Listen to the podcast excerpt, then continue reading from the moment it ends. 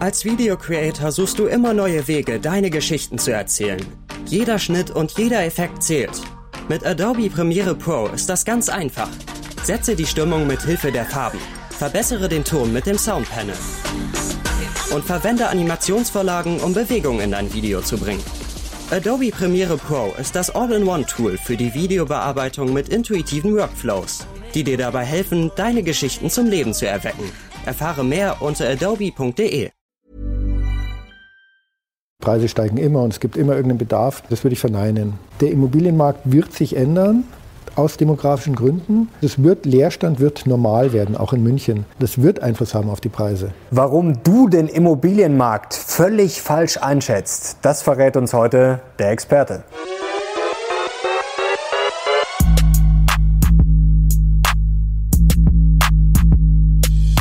Servus Leute und herzlich willkommen in einem brandneuen Video der Mission Money. Wir sind heute back mit Beck und zwar mit Andreas Beck. Herzlich willkommen. Gut. Ihr kennt ihn schon aus einigen Videos, Leute. Andreas ist Gründer des Instituts für Vermögensaufbau und Mathematiker und er hat einige spannende Rechnungen angestellt in den letzten Jahren. Wir haben ja schon über den Nullzins zum Beispiel gesprochen. Heute wollen wir über Immobilien sprechen. Und zwar habt ihr 2007 schon eine sehr interessante Studie veröffentlicht und zwar heißt die Chancen und Risiken langfristiger Investitionen, schwieriges Wort, in deutsche Wohnimmobilien. Und bisher muss man sagen, ist die Studie sehr gut aufgegangen. Also er prognostiziert, wo die Preise steigen, also in attraktiven Wohnlagen, dass die Preise einfach stark anziehen werden und in weniger attraktiven eben nicht so. Und jetzt kommt das Spannende, warum du zu Hause das völlig falsch einschätzt, Immobilien. Und zwar steht jetzt laut der Studie eine Trendwende an. Jetzt ist die Frage, klar, Prognose ist bisher aufgegangen, aber warum soll jetzt diese Prognose sozusagen noch aktuell sein und warum soll die jetzt wieder aufgehen? Ja, die Frage ist gut. Ähm, ich habe die alte Studie, ich habe die alte Studie mitgebracht von 2007, weil wir tatsächlich etwas stolz darauf sind. Mhm. Wir hatten damals lange Stagnation am deutschen Immobilienmarkt bei Wohnimmobilien. Mhm. Also wir hatten gute 10, 15 Jahre, wo sich die Preise wenig bewegt haben. Und wir haben dann den Auftrag einer Bank bekommen, uns den Markt mal genauer anzuschauen, weil die Bank wollte wissen, ob diese Stagnation der Preise damit zusammenhängt, dass wir äh, vor der demografischen Wende stehen. Mhm. Wir wissen ja alle, wir werden weniger Menschen in Deutschland. Da wäre es sehr naheliegend äh, gewesen zu sagen, ja gut, das merkt man jetzt schon frühzeitig am Immobilienmarkt. Immobilien sind keine gute Anlageklasse mehr. Wir sind in der Studie allerdings dann zu einem gegenteiligen Ergebnis gekommen und haben auch letztendlich rein auf Basis demografischer Daten gezeigt, dass Immobilien jetzt vor sehr, sehr guten Jahren stehen.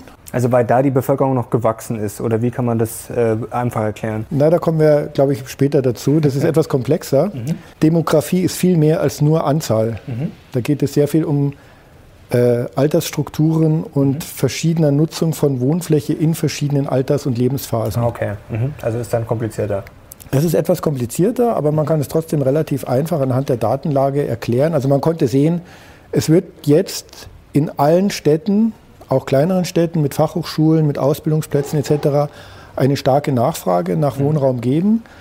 Aber mit der gleichen Argumentation konnte man auch sehen, dass so ab 2025, 2030 der Markt kippen wird mhm. und wir einen, eine neue Situation vorfinden werden. Wir haben diese Daten dann jedes Jahr auch aktualisiert bis 2015. Ab 2015 konnten wir sie nicht mehr aktualisieren, weil wir aufgrund äh, der Migration, die da stattgefunden hat, nicht mehr recht wussten, wie wir das interpretieren sollen. Da kommen wir heute sicher auch noch darauf. Mhm. Äh, inzwischen hat man ein etwas besseres Bild, aber ich freue mich auf jeden Fall, dass wir heute nochmal auf diese Studie zugreifen und eben dieses Phänomen, was ja jetzt nicht mehr so lange hin ist, das haben wir 2020, also dass wir uns das nochmal anschauen. Mhm. Das schauen wir uns jetzt ganz genau an. Jetzt fragen sich die meisten natürlich zu Hause, okay, was bedeutet das jetzt konkret für mich? Jetzt ist natürlich schon mal eine Unterscheidung zu machen, wohne ich jetzt in München, wohne ich in Köln, wohne ich im Osten, wohne ich im Bayerischen Wald. Also das ist, glaube ich, mal sehr wichtig, dass wir das festhalten, dass natürlich jetzt äh, das nicht sozusagen ein Einheitspreis ist nach dem Motto, die Immobilien brechen jetzt zusammen oder die steigen rasant. Also du gehst jetzt von der Trendwende aus. Ähm, jetzt ist die Frage, also wie groß sind denn da erstmal vielleicht die Unterschiede, dass man das erstmal klar macht? Also wo muss man da, wo fängt man da an und wo hört man da auf? Also, dass sich der Markt ausdifferenziert, ist ein Phänomen, was man eigentlich jetzt schon sehr lange mhm. sieht. Ich denke, daran haben sich die Menschen gewöhnt. Und das dürfte wahrscheinlich auch so bleiben erstmal. Das Ergebnis unserer Arbeit war damals, dass sich das noch stärker ausdifferenzieren mhm. wird. Okay. Also die Prognose ist, die gilt auch nach wie vor. Es geht nicht mehr nur darum, dass in bestimmten Regionen Immobilien sehr teuer sind und in mhm. anderen Reg Regionen sind sie günstig, sondern es geht darum, dass es in einigen Regionen in Deutschland mit sehr hoher Wahrscheinlichkeit überhaupt keinen Markt mehr geben wird. Mhm. Also es okay. wird, Immobilien werden unverkäuflich werden, weil ohne Nutzung kein Käufer. Ja, dass man da ein Betongold hat, was immer etwas wert ist, stimmt ja nicht. Im Zweifelsfall hat man nur Kosten.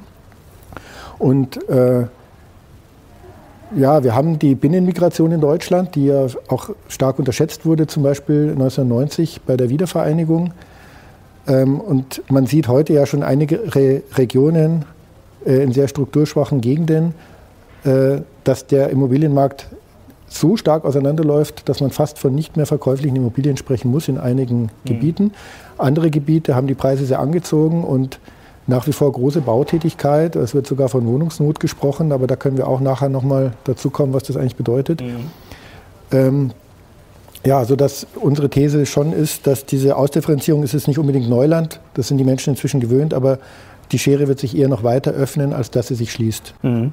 Also das ist klar, was du jetzt ansprichst, wenn jetzt irgendwo die Leute natürlich weggehen, also dieser Trend zur Urbanisierung, den kann man jetzt davon ausgehen, dass der wahrscheinlich erstmal anhält, dass die Städte wahrscheinlich jetzt nicht ausbluten werden, wie jetzt München und Berlin. Also das kann man ja mal als Gesetz vielleicht ähm, betrachten.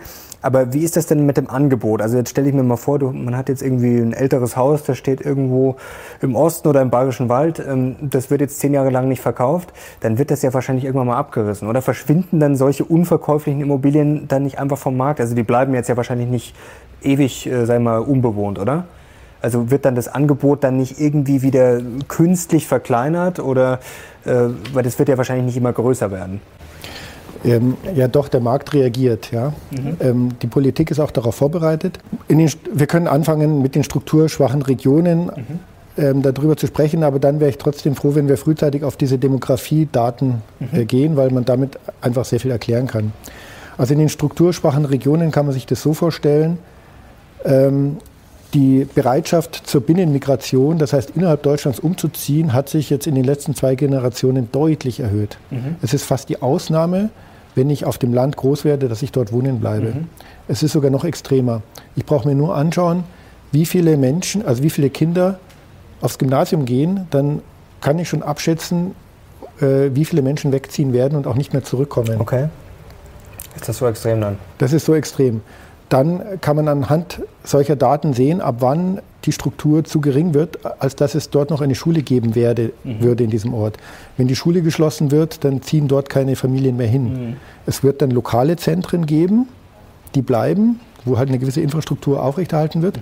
Aber die anderen Zentren, da kann man sehen, wie sukzessive dann noch keine ärztliche Versorgung mehr möglich ist und wie sich sowas immer weiter ausdifferenziert.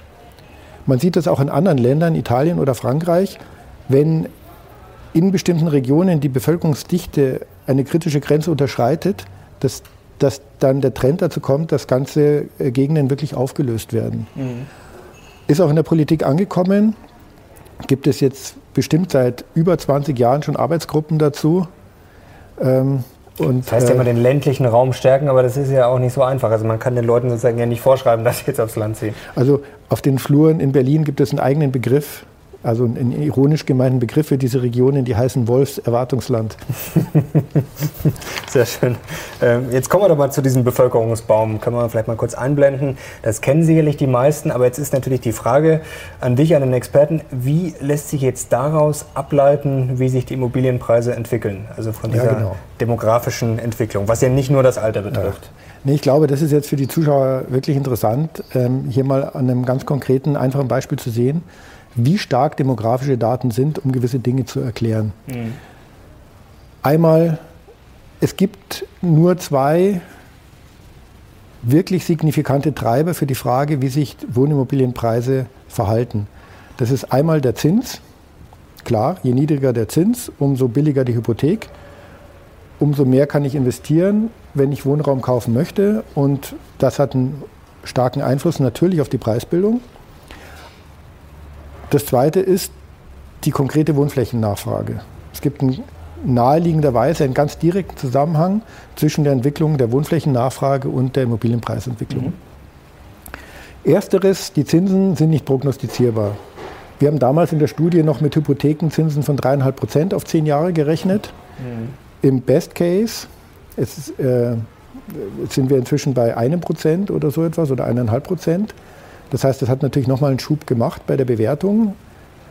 Müssen wir sagen, wie das weitergeht, das kann man natürlich nicht wirklich prognostizieren. Die Wohnflächennachfrage hingegen ist etwas, was sich aus den demografischen Daten sehr gut ergibt. Mhm. Wenn man sich jetzt hier diesen, diese, diese Grafik einmal anschaut, also die meisten von Ihnen werden das kennen, nicht auf der einen Seite die Männer, auf der anderen Seite die Frauen. Und wenn ich jetzt eine idealtypische Bevölkerung hätte, wäre das ein Baum. Bevölkerungsbaum sagt man auch, weil je jünger, umso mehr Menschen und je älter, umso weniger Menschen. Das heißt, das würde dann nach oben zuwachsen. Jetzt sehen wir, dass es in Deutschland wie in den meisten Industriestaaten stark aus dem Ruder gelaufen ist. Das heißt, es gibt hier diesen Bauch der geburtenstarken Jahrgänge. So, und der, der Witz an der ganzen Geschichte ist jetzt folgender. Und auch der Grund, warum wir 2006 prognostizieren konnten, dass es zu einer starken Wohnflächennachfrage kommt, mit der entsprechenden Einfluss auf die Preisentwicklung. Jetzt sieht man hier, die geburtenstarken Jahrgänge sind halt extrem dominant.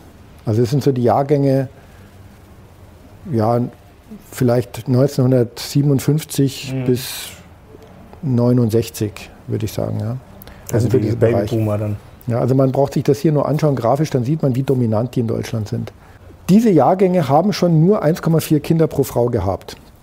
Jetzt muss man wissen, aufgrund natürlicher Sterblichkeitsraten, um wirklich konstant zu bleiben von Generation zu Generation, brauche ich 2,1 Kinder pro Frau. 1,4 Kinder pro Frau bedeutet also, dass ich mich pro Generation um ein Drittel verringere. Es gibt jetzt ein Drittel weniger 20-Jähriger als eine Generation vorher. Mhm. Das ist also gewaltig. Das ist schon enorm, ja. Es ist enorm, von, von was wir hier sprechen. Schon die geburtenstarken Jahrgänge hatten nur 1,4 Kinder oder 1,45, also das mhm. ist immer ungefähr so die Zahl, um die sich dreht. Äh, aber das waren halt absolut nochmal sehr viele Menschen. Und insofern sieht man hier sehr schön an der Grafik, es geht es nicht linear bergab mit den Jahrgängen, sondern es gibt hier nochmal einen Peak, das sind die Kinder der geburtenstarken Jahrgänge. Mhm. Da sieht man in dieser Grafik sehr schön. Nach den geburtenstarken Jahrgängen kommt nochmal ein, ein, ein Bevölkerungsschub. Das sind gerade die Kinder der geburtenstarken Jahrgänge. Ich bin da das beste Beispiel. Ich bin 65er Jahrgang, drei Kinder. Genau, die sind in diesem Bereich. Und jetzt hat man eben 2006 schon sehen können oder 2007, ähm, wann die Zeit kommt, wo diese Kinder ausziehen und Wohnfläche selber nachfragen. Und jetzt kommt äh, das Problem an der Geschichte. Der typische Verlauf einer Immobiliennutzung sieht so aus, dass ja, man gründet eine Familie, wenn man sich leisten kann, eine Doppelhaushälfte oder eine große Wohnung oder ein Einfamilienhaus. Man baut an, man baut um. Ja, irgendwann hat man 200 Quadratmeter, dann sind die Kinder groß und die Kinder ziehen aus. So, was machen die Eltern? Die verkaufen. Nee, die bleiben wohnen. Oder wenn es ihnen zu groß wird, manche sagen dann auch, okay, ja. wenn man jetzt äh, zum Beispiel ein Haus hat, man geht dann auf, eine, auf ein, schrumpft wäre, ein bisschen ja, runter. Das wäre natürlich die rationale Antwort, aber tatsächlich ist es so, das sieht man in den Daten, wenn man sich leisten kann, bleibt man wohnen. Okay, also das machen dann die meisten. Das machen die allermeisten. Mhm. Man nennt das den Remanenzeffekt. Okay. Der Verbrauch an Wohnfläche steigt aus diesem Grund im Alter stark an. Also es gibt Gegenden, auch mit teuren Immobilien, mhm. zum Beispiel Speckgürtel von München, es gibt Gegenden, wo die Hälfte aller familiengerechten Einfamilienhäuser nur noch von ein oder zwei Personen bewohnt werden, die dann beide schon über 75 sind. Aber dann würde man ja, also sag mal, wenn jetzt große Häuser von, sag mal, von wenigen alten Leuten bewohnt werden, dann würde man ja meinen, dass dann sozusagen eigentlich zu wenig da ist, oder? Ja, genau. Also jetzt haben wir den Effekt. Genau, das ist jetzt sozusagen der Effekt, dass die geburtenstarken Jahrgänge blockieren den Wohnraum, den familiengerechten Wohnraum. Mhm. Ich auch. Auch ich bin nicht ausgezogen. Meine drei Kinder sind aber ausgezogen. Wo sind die hingezogen? Da, wo es Ausbildungsplätze gibt, wo es Fachuniversitäten und Universitäten gibt. Das heißt, in diesen Städten gab es plötzlich eine große Nachfrage, es wurde aber gar kein Wohnraum frei. Mhm. Weil auch hier, wenn man sich jetzt wieder die Bevölkerungspyramide anschaut, sieht man altersbedingt, also sterblichkeitsbedingt, wird halt im Moment sehr wenig Wohnraum frei. Und das ist der Grund, warum wir aktuell, also sagen wir seit äh, ungefähr zehn Jahren, so einen Boom haben und eine gefühlte äh, Wohnungsnot haben, weil einfach die Kinder der geburtenstarken Jahrgänge nochmal in bestimmten Wohnraum drängen und der, mhm. der Wohnraum aber nicht da ist. Und wann kehrt sich das jetzt um? Das ist so, ja die das jetzt eben, Frage. Genau, das ist, das ist jetzt eben der Aspekt, wenn man diese demografischen Daten weiterdenkt, ja, mhm. dann haben wir jetzt diese Situation. Und es wird auch sehr viel gebaut. Vielleicht ist das sinnvoll. Ich kann nicht beurteilen, ob es sinnvoll ist, Vielleicht ist es auch eher nicht sinnvoll, weil, ist, wie gesagt. Man hört ja ständig von Politikern, muss mehr gebaut werden, muss ja. mehr gebaut werden, muss mehr gebaut werden, weil die Immobilienpreise natürlich auf den ersten Blick hoch sind. Also wird dann auch viel gebaut? Natürlich. Die, die jungen Leute, die jetzt gerne in München, nach München ziehen wollen, die finden ja tatsächlich keinen Wohnraum. Mhm. Auf der anderen ja. Seite ist es so, noch nie wurde pro Kopf so viel Wohnraum verbraucht in München wie heute. Weil nämlich die geburtenstarken Jahrgänge so viel Wohnraum besetzen. Mhm. Ähm, kann man machen. Dann wird halt jetzt gebaut. Also in München, ich habe die aktuellen Zahlen nicht ganz parat, aber es sind ungefähr 70, für 70.000 Menschen werden Wohnungen gerade in München neu gebaut. Ja, ich meine, man muss sich schon darüber im Klaren sein, es ist ja nicht so, dass in Deutschland 70.000 Menschen auf der Straße sitzen und obdachlos werden. Mhm. Die wohnen ja heute auch irgendwo. Das also, heißt, das die heißt, ziehen von irgendwo hierher. Da wird irgendwo Wohnraum frei. Wahrscheinlich im Bayerischen Wald, wahrscheinlich im Saarland, wahrscheinlich mhm. in Ostdeutschland. Äh, das ist eine Verschiebung. Und grundsätzlich ist es so, dass diese Wohnflächennachfrage nicht daher kommt, dass wir absolut noch mehr Menschen werden würden, sondern die kommt daher, dass wir diesen Remanenzeffekt haben, dass die geburtenstarken Jahrgänge überproportional viel Wohnraum blockieren. Mhm. So, aber jetzt der Punkt ist, die Kinder ziehen aus, fragen Wohnraum nach. Gut, aktuell boomender Immobilienmarkt, was die Preise angeht. Aber wenn man sich die Daten anschaut, spätestens 2030, vielleicht schon früher, ist, sind die Kinder der geburtenstarken Jahrgänge mit Wohnraum versorgt. Und dann? Dann haben wir eine Überversorgung sozusagen, also ein Überangebot und dann fallen die Preise. Dann wird es interessant. Mhm. Dann, wenn man sich jetzt diesen Bevölkerungsbaum weiterdenkt, kommen wir in eine Phase, wo jedes Jahr mehr Wohnraum frei wird demografisch bedingt. Ja, Aber es gibt, es, es, es gibt keine, keine anziehende Nachfrage mehr. Aber jetzt mal theoretisch gesprochen, klar, also wie kommt jetzt so ein Immobilienpreis zustande? Natürlich Angebot und Nachfrage auf den ersten Blick, aber jetzt stelle ich mir mal vor, okay, ich habe jetzt eine Wohnung, mir gehört jetzt eine Wohnung in München oder ich bekomme die zum Beispiel vererbt. Ähm, ich werfe die ja nicht zwingend auf den Markt. Also klar, ich, ich weiß jetzt vielleicht was von der Demografie oder weiß es auch nicht. Also ich würde jetzt mal sagen, mich interessiert das ja nicht. Also klar, dann wohnen vielleicht, äh, vielleicht schrumpft die deutsche Bevölkerung, beziehungsweise sie wird immer älter, es kommt immer weniger nach.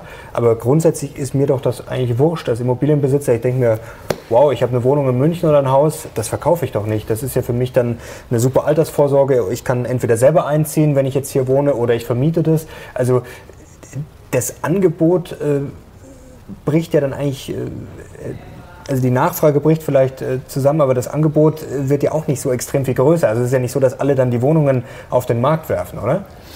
Naja, jetzt, jetzt kommen wir zu dem Punkt, was bedeutet das genau regional, zum Beispiel für München? Mhm.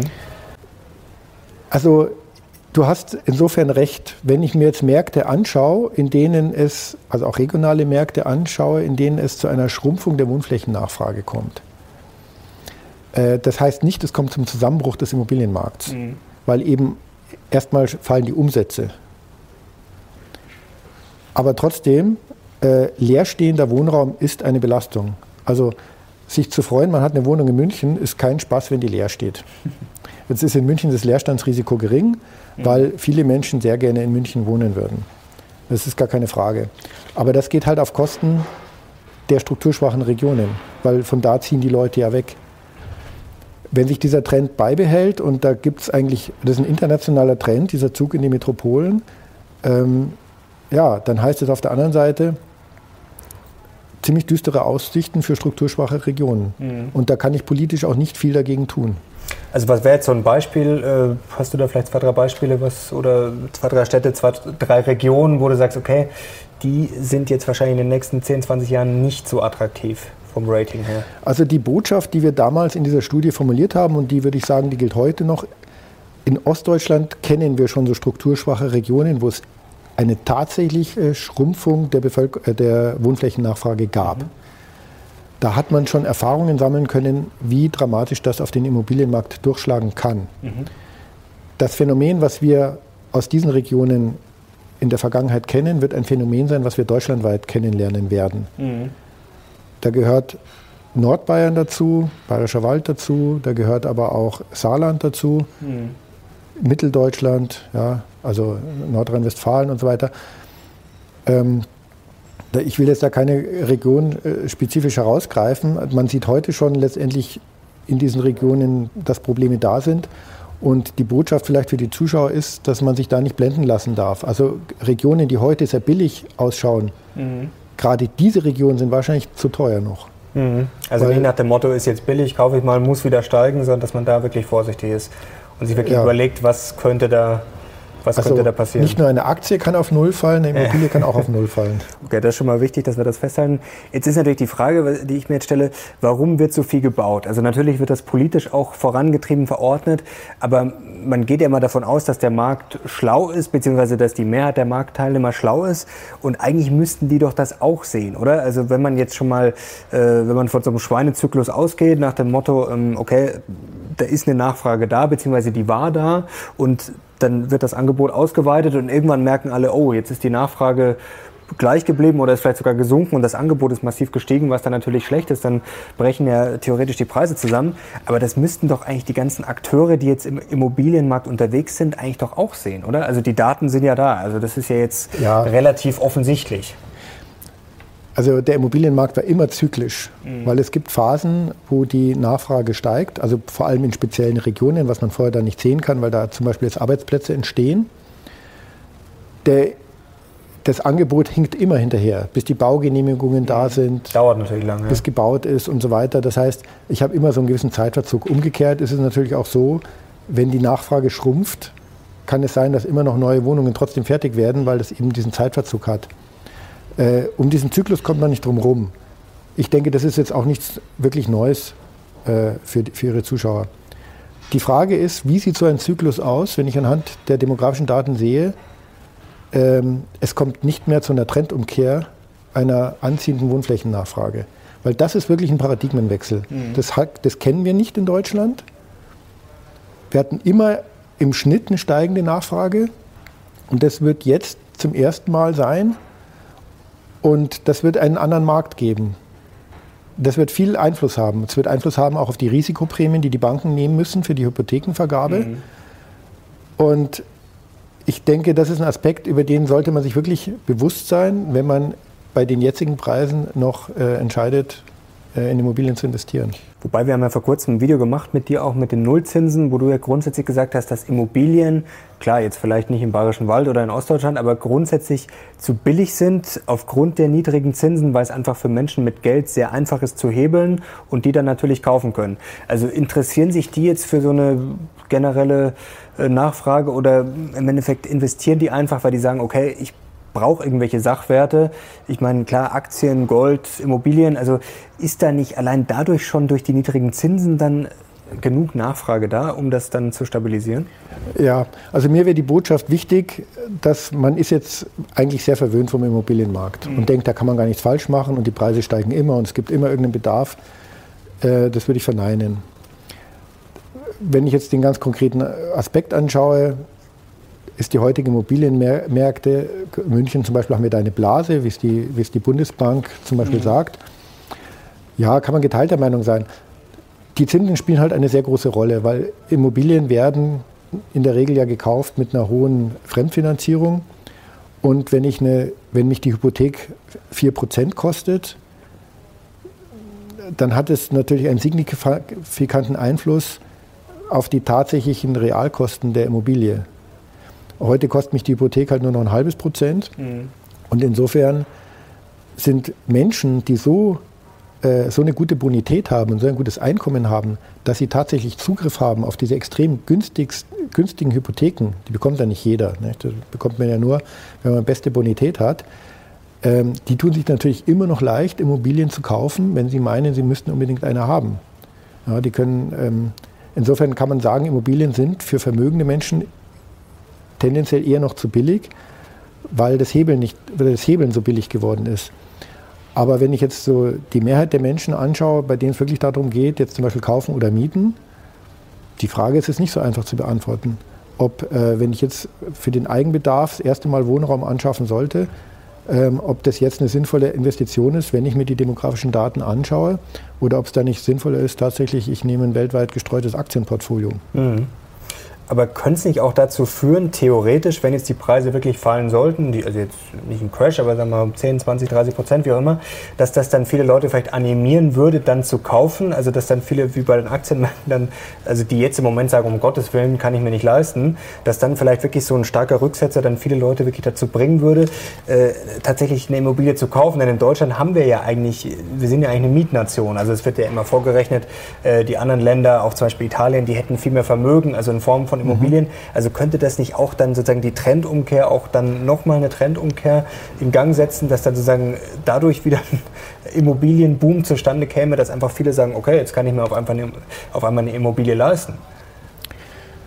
Außer jetzt, sagen wir mal, in den ganz strukturschwachen Regionen natürlich, weil da sozusagen halt einfach kein, da wirklich gar keine Nachfrage mehr da ist. Eine leerstehende Immobilie ist eine Katastrophe. Das darf man nicht unterschätzen. Und mhm. insofern ist eine sinkende Wohnflächennachfrage, kann ich mir nicht schön, die kann ich mir nicht schön reden. Mhm. Das wird Einfluss haben auf die Preise.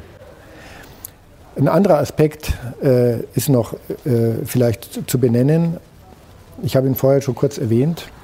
Äh, das ist die Migration, die wir hatten 2005, mhm. wo praktisch in relativ kurzer Zeit eine Million Zuwanderung äh, da war.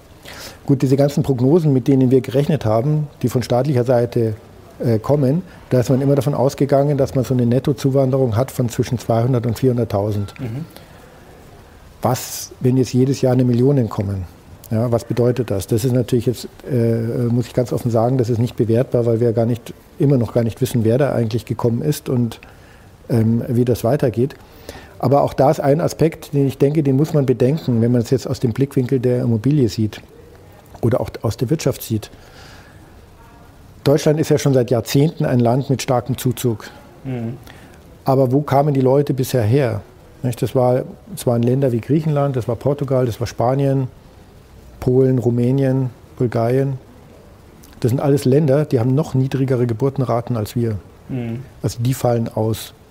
Also das, äh, auch aus demografischen Gründen kann es nicht mehr sein, dass wenn wir unseren Fachkräftemangel oder so etwas beheben wollen, dass das über diese Länder geht, weil die eben seit Jahren noch niedrigere Geburtenraten haben als wir. Die haben zum Teil nur 1,2. Mhm. Das heißt, wir reden über eine ganz andere Form der Zuwanderung und da haben wir einfach wenig Erfahrung. Deswegen haben wir da auch uns äh, also da bleibt ein gewisses Restrisiko. Ja, ja, wir sahen es nicht sinnvoll an, da irgendwelche Prognosen mitzurechnen. Mhm. Denn es gibt ja Experten, jetzt haben wir das Problem wieder in Australien momentan, wo es schon heißt, da werden manche Gebiete unbewohnbar. Ich meine, theoretisch könnte das ja auch in Afrika, in Spanien, wo auch immer, in Holland, also da gibt es ja so viele Prognosen, das ist alles wirklich graue Theorie, aber theoretisch, wenn jetzt, was du gerade schon gesagt hast, wenn dann Deutschland vielleicht einen starken Zuzug hätte, dann würde das natürlich das Ganze wahrscheinlich nochmal massiv über den Haufen werfen. Ja, aber das würde so viel verändern in der ganzen Gesellschaft. Das kann man einfach nicht bewerten. Man kann auch, es wäre auch sehr überraschend, wenn Einwanderung aus Afrika die hohen Immobilienpreise in München rettet. Also nur mal, um es gegenüberzustellen. Also wir reden da schon von zwei Welten, die aufeinanderstoßen. Mhm das kann auch einen ganz gegenteiligen Einfluss haben. Das kann man nicht bewerten. Also das heißt, man muss jetzt nicht nervös werden. Das heißt jetzt nicht, dass der große Immobiliencrash kommt, aber was wir herauskehren wollen, dass halt jetzt auch wirklich, äh, dass jetzt Immobilien keine sichere äh, Geldanlage sind, in dem Sinne nach dem Motto, das kann nur steigen. Das ist, glaube ich, sehr wichtig, dass man das mal äh, den Leuten klar macht. Was interessant wäre, also wir haben ja jetzt diese Ausdifferenzierung, was du uns schon sehr gut erklärt hast. Auf der einen Seite, sagen wir mal, München müssen wir jetzt immer wieder als Extrembeispiel nehmen. Kann man natürlich auch Frankfurt oder Hamburg nehmen. Da ist es auch nicht gerade billig. Und auf der anderen Seite, sage ich mal, der Bayerische Wald. Jetzt ist natürlich die Frage, wie wirkt sich das gesamt aus? Also wenn ich mir jetzt sozusagen einen Immobilienfonds auf ganz Deutschland vorstelle, ähm, was heißt dann diese Trendumkehr? Heißt das dann, wie du gerade Japan erklärt hast, es bleibt ungefähr gleich? Steigt es vielleicht sogar leicht, weil dann die Boomräume, Ballungsräume doch noch das nach oben ziehen oder sinkt es dann doch insgesamt, sei mal jetzt auf ganz Deutschland gesehen, ist dann doch ein deutlicher Abstieg zu erwarten? Also Immobilienfonds sind wahnsinnig beliebt im Moment bei den mhm. Anlegern. Äh, ich wäre extrem vorsichtig mit diesen Produkten. Weil die Mietrenditen sind sehr, sehr gering, wenn ich sie nach Abschreibung anschaue. Das heißt, wenn ich da irgendwelche positiven Renditen ausweise, dann ist das Wertzuwachs. Mhm. Ganz heißes Eisen bei Immobilienfonds, weil der Wertzuwachs ja letztendlich nicht über den Markt kommt, sondern über Gutachten kommt. Und da hat man schon mal sehr schlechte Erfahrungen gemacht. AXA Immoselect und wie sie alle hießen, diese Fonds. Als es dann zum Schwur kam, haben sich die Preise nicht bestätigt. Man hat es etwas weiterentwickelt, wie da die Preisfindung jetzt ist. Trotzdem wäre ich da extrem vorsichtig damit. Ähm, naja, also wir hatten auch in einem anderen Video auch schon mal da, dazu gesprochen. In Deutschland ist halt ein sehr dominanter Markt der institutionelle Markt. Mhm. Pensionskassen, Versicherungsgesellschaften und so weiter. Die stehen jetzt insofern vor einer neuen Zeit, als die alle von ihren Zinserträgen gelebt haben und das auch bis jetzt konnten, obwohl die Zinsen schon lange niedrig sind, weil sie nämlich Anleihen kaufen konnten und immer zum Einkaufspreis zu 100 bilanziert haben und den Wertzuwachs durch die sinkenden Zinsen nicht bilanzieren mussten und einfach mhm. die hohen Coupons hatten. Und 2005, 2006, 2007, 2008 gab es noch richtig schöne, dicke Coupons auf 10, 15-jährige Anleihen. Die haben die alle noch in ihren Bestand gehabt und konnten deswegen noch vernünftig leben. Aber die werden jetzt alle fällig. Also man sieht richtig äh, in diesen Portfolios, wie jetzt der Anlagenotstand entsteht. Der entstand nicht letztes Jahr und auch nicht vorletztes Jahr, aber wie der jetzt entsteht. Jetzt haben die schon stark in Immobilien investiert. Man muss damit rechnen, dass sie das weitermachen, allein weil sie aus regulatorischen Gründen solche Hemmungen haben, in den Aktienmarkt hm. zu gehen. Dürfen das mag alles stabilisierende nicht, ja. Wirkungen haben, aber äh, verstehst du, das klingt dann immer mehr nach der Richtung, ich finde immer noch irgendeinen, der es mir halt noch teurer abkauft. Das ist ja eigentlich keine Anlagestrategie. Die Greater Fool-Theorie, also ja, einer, der es noch äh, äh, daran glaubt und dem gebe ich es dann weiter und der muss dann wieder einen finden, der dann nochmal da würde ich lieber, ist, genau, da würde ich lieber in so etwas wie ein weltweites Aktienportfolio investieren, was jetzt aus dem ersten Blick wes wesentlich riskanter erscheint als eine lokale Immobilie, mhm. was aber tatsächlich diesem extrem starken Treiber der Demografie eher positiv als negativ ausgesetzt ist. Mhm. Ja, weil weltweit habe ich eine wachsende Mittelschicht, eine wachsende Konsumentengruppe und solche Geschichten. Was fließt denn jetzt äh, noch in diese Ratings mit ein? Also da gibt es ja viele Statistiken, äh, Grafiken, äh, Faktoren, die da einfließen in so Scorings. Äh, was haben wir denn da vielleicht bisher jetzt noch nicht beleuchtet? Also was müssen die Leute da noch wissen, was da vielleicht noch eine Rolle spielt? Wie man dann eigentlich solche Prognosen erstellt, weil man hat dann ja oft meistens ein oberes Ende, ein unteres Ende. Also wie gesagt, die Geburten kann man ja relativ gut voraussagen. Ähm, was müssen die Leute dann noch wissen? Naja, also man darf die Binnenmigration nicht unterschätzen, die Bereitschaft der Leute zum Beispiel ihrem Arbeitsplatz hinterherzuziehen. Äh, ist die gestiegen? Also die ist, die ist gestiegen. Deutlich gestiegen. Ja, die Menschen sind sehr mobil geworden. Mhm. Damit ist man bei der Frage, wo entstehen Arbeitsplätze. Da gibt es jetzt auch sehr schöne, sehr aufwendig gemachte Untersuchungen, sehr fein aufgelöst lokal. Wie ist da eigentlich die Infrastruktur, was die Arbeitsplätze angeht? Sind es zukunftsträchtige mhm. Arbeitsplätze oder ist es eher etwas, wo man mit einer Schrumpfung rechnen muss? Gut, wenn ich mir das anschaue, ähm, ja, das, da müsste man jetzt jede Region einzeln anschauen, um das zu sehen, um darüber etwas zu sagen. Aber es spielt natürlich eine große Rolle. Grundsätzlich haben wir jetzt in Deutschland dieses Phänomen, dass sehr stark Arbeitsplätze abgebaut werden bei, den Automobil, bei der Automobilindustrie. Mhm. Muss übrigens kein Problem sein volkswirtschaftlich, weil die geburtenstarken Jahrgänge fangen an, in Rente zu gehen. Also es ist, geht eigentlich schön Hand in Hand. Mhm. Aber wenn also da, braucht, da, da, kann man eins und eins zusammenzählen. Wenn Audi deutlich Arbeitsplätze abbaut in Ingolstadt, dann wird der Immobilienmarkt in Ingolstadt ein anderer sein als heute. Mhm. Also das hat natürlich eine große Rolle. Mhm. Sollen wir zum Fazit kommen für die Leute zu Hause? Also wann kommt die Trendwende und was wäre sozusagen jetzt deine wahrscheinlichste Prognose? Ähm, gut, also ganz konkret äh, denke ich, kann man kann Folgendes sagen. Ähm, Viele Menschen erben jetzt zum Beispiel ihr Elternhaus. Das ist irgendwo mhm. in der strukturschwachen Region. Und die Menschen fragen sich dann, behalten, vermieten, verkaufen. Da wäre unsere Empfehlung, wirklich einen Verkauf prüfen. Mhm. Wenn es jetzt noch einen Markt gibt, vielleicht ist der Preis nicht gut, aber die Wahrscheinlichkeit, dass der Preis in zehn Jahren noch viel schlechter ist, ist enorm. Mhm. In den ähm, starken Regionen der Zuzugsdruck wird zwangsläufig nachlassen, weil irgendwann ist der Strukturspracheraum quasi leer. Außerdem gibt es sehr, sehr viel Neubau. Würde ich also auch kein Strong Buy äh, mhm. sagen, also aber natürlich ist man hier auf einer gewissen äh, sicheren Seite. Aber man muss keine Angst haben. Man muss jetzt keine Angst haben. Man hat, die Immobilie hat halt den großen Vorteil gegenüber anderen Assets, dass ich sie, dass ich sie beleihen kann und dass ich dann mit Kredithebel spielen kann. Das mhm. ist viel teurer, wenn ich das beim Aktienportfolio mache, weil Lombardkredite einfach viel teurer sind. Ähm, aber da würde ich auf jeden Fall sagen, sich nicht blenden lassen jetzt von den, von den sehr, sehr guten 15 Jahren, die wir hatten, mhm. sondern sich darüber klar sein, der Immobilienmarkt wird sich ändern aus demografischen Gründen. Es wird stärker zu einer Risikoanlageklasse werden. Mhm. Das heißt, also es wird Leerstand wird normal werden, auch in München. Das heißt nicht, dass Immobilie, ich, ich, ich rede jetzt hier keinen Crash herbei, ja, das heißt nicht, dass alles zusammenbricht, aber es ist halt nicht mehr die sichere Bank wie bisher. Und volatiler wahrscheinlich auch, es ist schwerer volatiler. einzuschätzen.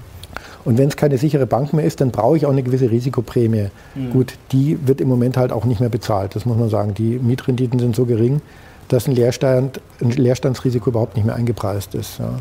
Also das wäre wär so die Quintessenz. Also in den starken Regionen, klar, Eigenbedarf, man kann was machen. Äh, wenn man das Einkommen hat, dass man mit Kredithebel spielen kann, ist es vielleicht sogar noch interessant strukturschwachen Regionen wäre die Empfehlung, dass man sich nicht blenden lässt von günstigen Preisen. Die sind wahrscheinlich noch zu teuer. Hm. Das ist doch ein schönes Fazit. Andreas, danke dir. Das war wie immer sehr spannend. Gebt doch bitte einen Daumen hoch, wenn ihr Andreas Beck wieder sehen wollt bei der Mission Money. Ich glaube, das ist auf jeden Fall wahrscheinlich. Und schreibt doch mal in die Kommentare, was ihr von diesem Video haltet. Ob ihr eine Immobilie besitzt, ob ihr eine geerbt habt, ob ihr vielleicht eine erben werdet und was jetzt eure Meinung ist. Ob ihr sagt, ja, sehe ich auch so oder ich werde sie auch verkaufen oder ob ihr eher auf der Seite seid, um Gottes Willen verkaufen. Das kommt mir nicht in die Tüte. Also, wir freuen uns auf euer Feedback. Danke dir, danke euch ja. fürs Zuschauen. Bis zum nächsten Mal. Wir sind jetzt raus. Ciao. Als Video-Creator suchst du immer neue Wege, deine Geschichten zu erzählen. Jeder Schnitt und jeder Effekt zählt. Mit Adobe Premiere Pro ist das ganz einfach. Setze die Stimmung mit Hilfe der Farben. Verbessere den Ton mit dem Soundpanel. Und verwende Animationsvorlagen, um Bewegung in dein Video zu bringen. Adobe Premiere Pro ist das All-in-One-Tool für die Videobearbeitung mit intuitiven Workflows, die dir dabei helfen, deine Geschichten zum Leben zu erwecken. Erfahre mehr unter adobe.de.